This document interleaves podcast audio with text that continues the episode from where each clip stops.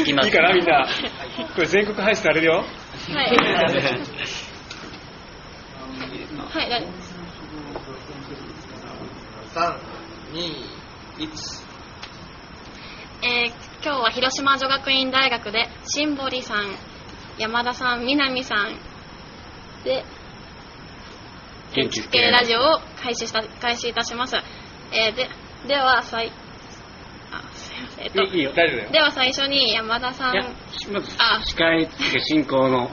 えっと今日司会させていただく広島女学院大学3年折口真美です。よろしくお願いします。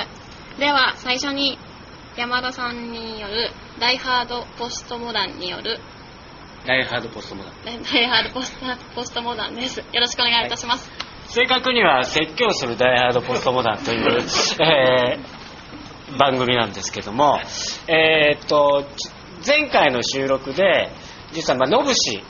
の方々、えーまあ、皆さん知らないと思いますけどもこれあの、えアーカイブされていますので松田達君の今ホームページ上ああるいはひょっとしてこれはまあえっと別のとこにも上がるかもしれませんがそこで野伏について少し解説しています。それはまた聞いてください。でその中で、えいろんな、えこういう学生の子たちとか、えっと知らないので、まあ、いろんな野伏の人たちとかですね昔すごい活躍した人を、まあ、バンバン今の若い子たちに紹介していこうというコーナーです。で、えー第1回目はですね実はこれ第1回目なんですけども、えーまあ、僕実は建築家の石井和弘さんの弟子にあたるんですね。ということで建築の建築家の石井和弘さんを第1回の紹介にするのが、まあ、僕の使命だろうと。いうことで今日は建築家の石井和弘を紹介したいと思うのね。でまず、えー、と今日聞き手になってくれている学生が、え2人3人かな？3人いるので、えー、とせっかくだからちょっといろいろ振るから答えてね。で自己紹介ちょっとしてくれる？せっかくだから。えー、広島工業大学4年の村上圭介です。お願いします。同じく広島工業大学4年の小松です。お願いします。広島女学院大学3年の森山遥です。よろしくお願いします。はい、えーっと、で、えーっと、石井和弘さんっていうことなんだけど、えーっと、聞いたことありますか？あります。ありますね。どういうことやったか、大体わかる？イメージできるかな。54m のなんかシリーズをやったっていう。こと、はい、山田先生から聞きました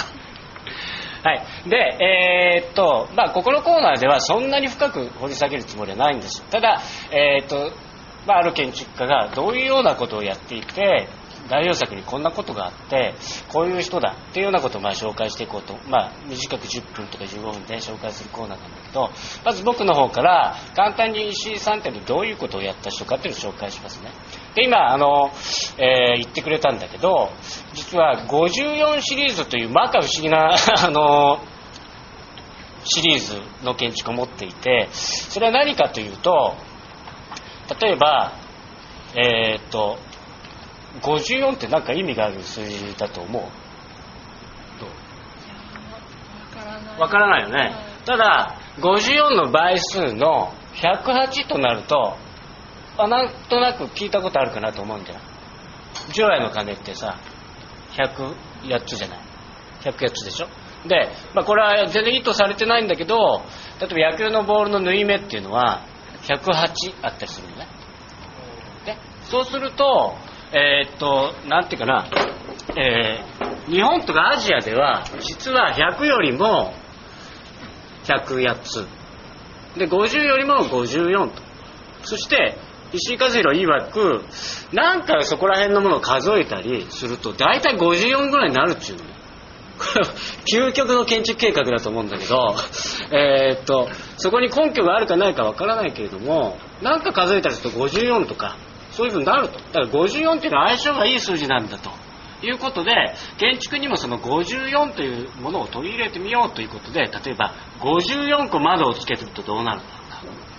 と柱を54本立てるとどうなるんだろうか。あるいは建物の長さを54メートルにするとどうなるんだろうか。とかそういうことを結構試みなんですねでこれはもちろんその根拠がないんだけどいろいろこう、まあ、試行錯誤して試していくっていうことですごく意味があってこれ不思議なんだけど根拠ないんだけどやっぱりそこの中で生み出されていくものっていうのはすごいこう結構ピリッとしてね面白いものが結構生み出されたのねでこの54シリーズっていうのがすごくこうまあ有名なわけです。それとですねえーっともう一つ実は大きいえーことがあってですね石井さんには。あの皆さんポストモダンって言葉聞いたことありますか？はい、えっと、あります。ありますね。でただどういうポストモダンって何か分かる？じゃあ彼女きりは分からない。わからないね。あのポストモダンというその建築イデオロギーがあるんだけども、えーこれ外国から入ってきたんだけど、えーっとそのこれ鈴木博之さんの、えー昔あの「岐路に立つ現代建築」という、えー BBC が制作した番組の NHK で配信した、えー番組があってその冒頭に鈴木博之さんっていうのが、えー解説していた。のでその説を取るとポストモダンっていうのがあってでもポストモダンには3つあると。ポストモダンにはポストモダンっていうのと、え新新古典主義っていうのと、えーハイテクハイテク派。これはまあ僕ですけども あのだからいまだにハイテク日本人でやってるから僕はまあダイハードポストモダンニストなんですけどもそれでその、まあ、簡単に今ポストモダンの話が出たので簡単に解説するとポストモダンっていうのは、えー以前五十嵐太郎先生も言ってましたけどもサンプリングするんです例えば音楽で言うといろんな、えー、と音をサンプリングしてそれを組み合わせてまた別の音楽にしちゃうっていうのがありますよね。それと同じように建築もいろんな様式だとかいろんな、えースタイルだとかこの建築かっこいいな。このスタイルかっこいいなっていうのを、まあ、要するにこういう言葉をする言うとね怒られるんですけども、えーいい悪い言葉で言うとパクパクる。いろんなものをパクってくる。いいいいなと思う。でいい言葉で言うと引用というふうに言います。で藤信照信さんっていう歴史家の方がいるんですが藤信えーと藤森、えー照信さん曰く世界で最も危険な建築家だと彼のことを称しているんですね。でなんでかっていうと彼の手にかかると何でも引用という、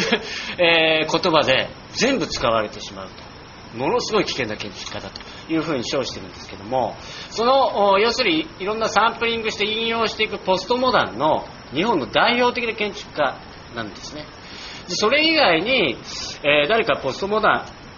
っていうのをやっている人っていうのは僕は磯崎新さんぐらいしか、えーと思い浮かばないんですけども、えーそれで、まあ、要するにそういういろんなものを引用して、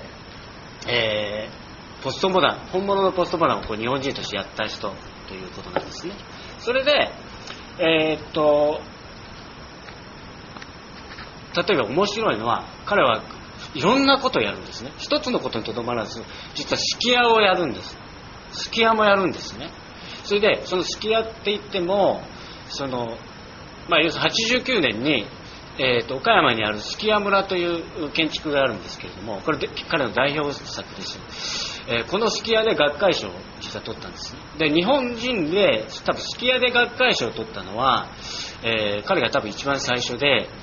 えーそのぐらいまあすき家っていうのは難しいしなかなかやっても評価されないんだけど彼はそのすき家要するに日本建築でね。日本の伝統的な建築様式に、えーポストモダンっ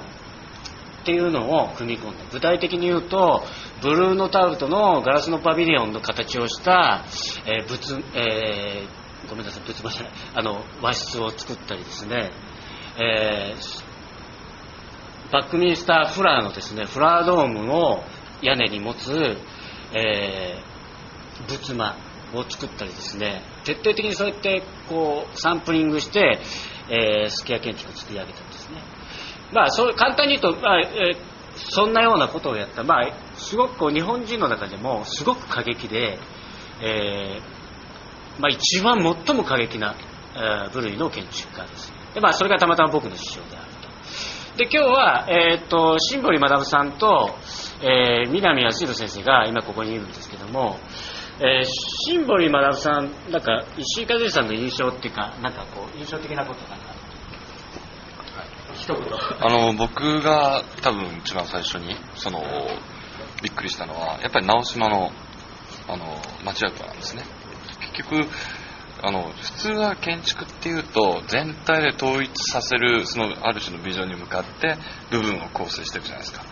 であれ見た時に全体でトータルを調和させるって意思が全く感じられなかったっていうのは本当にびっくりしたんですね。あの要するに漢字で書くと破れる蝶っていうか波長っていうじゃないですか、まさにその波長がそのまま建築になっちゃったと思ってそれは本当にインパクトがありました実はあの最後にあの言おうと思ってたんですけども、まあ、今シンボルさんの方から直島の話が出ましたので、まあ、僕あえてちょっと言わなかったんだけど実は今直島って皆さん聞いたこと多分ある人結構多いんですね。で直島に行くと、えーまず瀬島さんの船着き場が出迎えてくれて中に行くとベネッセコーポレーション関係のですね安藤忠夫さんのコンクリート打ちっぱなしの建物がたくさんあってですね。で今、え美術の企画がすごく盛んでものすごい多くの建築関係者とか美術関係者っていうのがこう島にたくさんいるんですね。すごい賑やかい場所で、えー多分若い学生の諸君だとやっぱり直島っていうとそういう場所だというイメージがすごく強いと思うんです。でも実は直島の公共建築を全部作ったのは石井和弘なんですね。で安藤忠雄が、えーえーとベネッセコーポレーションとこう僕はま黒船のごとくというふうに言ってるんだけどもう本当に黒船のごとく、えー乗り込んできてコンクリートの引っ張りした建物を作るようになったんですね。で僕その頃実は直島の石井さんの最後の現場を現場というか仕事を担当していて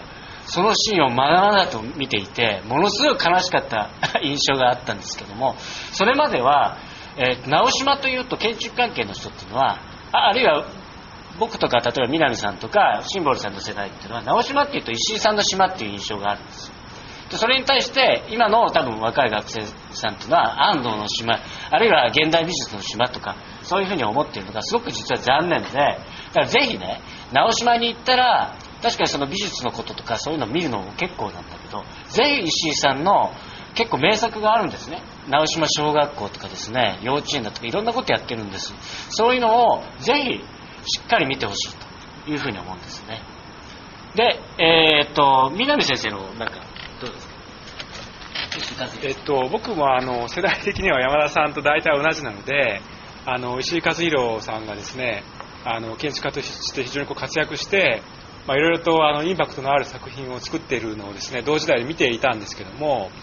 あの、まあ、石井さんはですねあのロバート・ベンチューリの本の翻訳をされてるんですね。で、まあ、あのロバート・ベンチューリはあのラスベガスとかですねあるいはそのラスベガスそうですね。はい、あのラスベガスから学ぶことっていうのとそれからあとはあの建築の多様性と対立性っていうものをもう本を出していて、まあ、その論理論の延長で建築を作ったり、まあ、都市論を展開したりしていてあの、まあ、いわばそれをですねその日本版をその石井和之さんがやったっていうところがあると思うんですけども今ちょっと山田さんのねあの話を聞いてて僕面白いなと思うのは、まあ、日本っていうのはその、まあ、ある意味その本歌取りがうまいわけですよ、まあ、言ってみればそのコピーをするっていうか、まあ、人が考えたものをよりそのブラッシュアップしてそれを何かこうなんていうかまた新しい形に組み替えるというのは非常にこう日本っていうのはうまいわけですよねでにもかかわらずロバート・ベンチューリっていうのはその建築の世界においては極めてすごいこうなんていうか人になったわけですよね、まあ、プリッツカー賞も取ってますし。ででも一方で まあちょっとこれはやばい発言になるのかもしれませんがあの石井和弘さんがあの極めて革新犯的にその本家取りをやったにもかかわらず、まあ、それがなんていうか、まあ、良くも悪くも、まあ、100%その、まあ、受け入れられなかった側面があるんじゃないかなと思うんですね。でそれは何なのかなっていうのが今山田さんの話を聞いてて僕はちょっとあの不思議だなと思った点ですね。なるほど。ちょっとコメントは差し控えます。それでえーっとまあさい、えーまあこの短い時間ではねなかなか全体をこう読み解くってことはできないんですけどもいずれにしても僕らにとっては、えーすごいインパクトのあったやっぱりスター建築家だったし、えー今のですねやっぱ瀬島さんとかえ西田龍英さんとかすごい飛び取る飛飛ぶ鳥えっと ごめんなんかあのそのぐらい、えーっとまあ、カリスマがあってスター建築街道をずっとこう突っ走ったすごい建築家だったのね。だからぜひ、えー必ずそのサンプリングという意味でポストモダンという意味ですごく使えると思うんですね。今の学生とかも。サンプリング引用って言ってしまえば何を使ってもいいわけだから。だからそういう手法をぜひ取り入れて自分の建築を磨いていってほしいと思います。それで一応まあラジオ最後に、えーっとせっかくなので意外と知られてない石井さんの、えーまあ、経歴とかそういうのにちょっと触れたいと思うんだけど、えー石井さんはあの東大の吉田研究室あの建築計画の、まあ、父とも言われるような先生の研究室。で建築計画をやっていたんですけどもこれ実は知られてないんですけどもその後磯崎アトリエ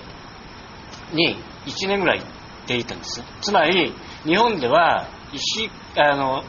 磯崎新の実は弟子なんですね。なぜか本人はそれはなかなか書かないんですけども実は磯崎さんの弟子だ